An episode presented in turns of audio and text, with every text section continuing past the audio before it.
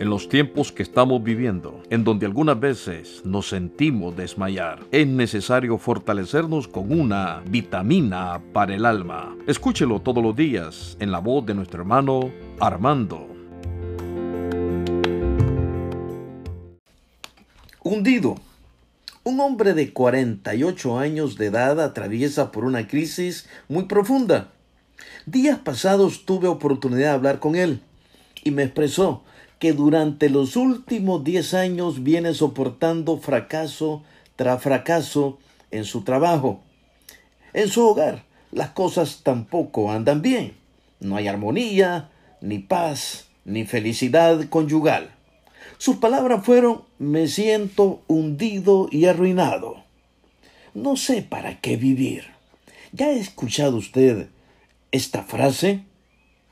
Bueno, podríamos hacernos la pregunta, ¿habría llegado este hombre a semejante condición si hubiera tenido algún grado de fe en su corazón?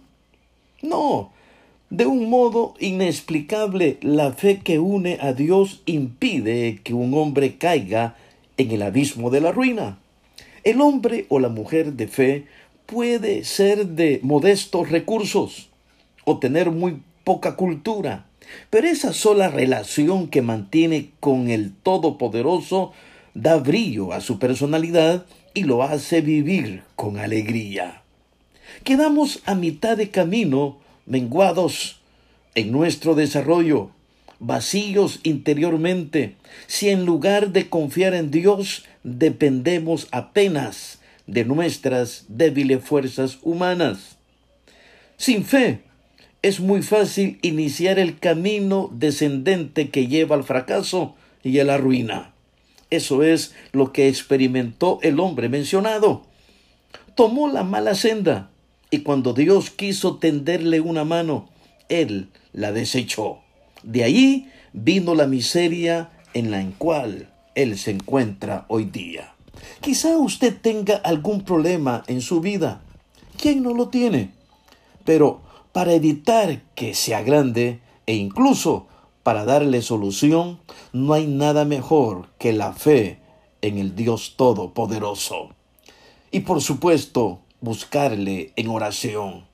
Y si no tenemos problemas para evitar que aparezcan, porque nadie los quiere, ¿conoce usted una fuerza más eficaz que la fe que se aferra del brazo omnipotente de Dios?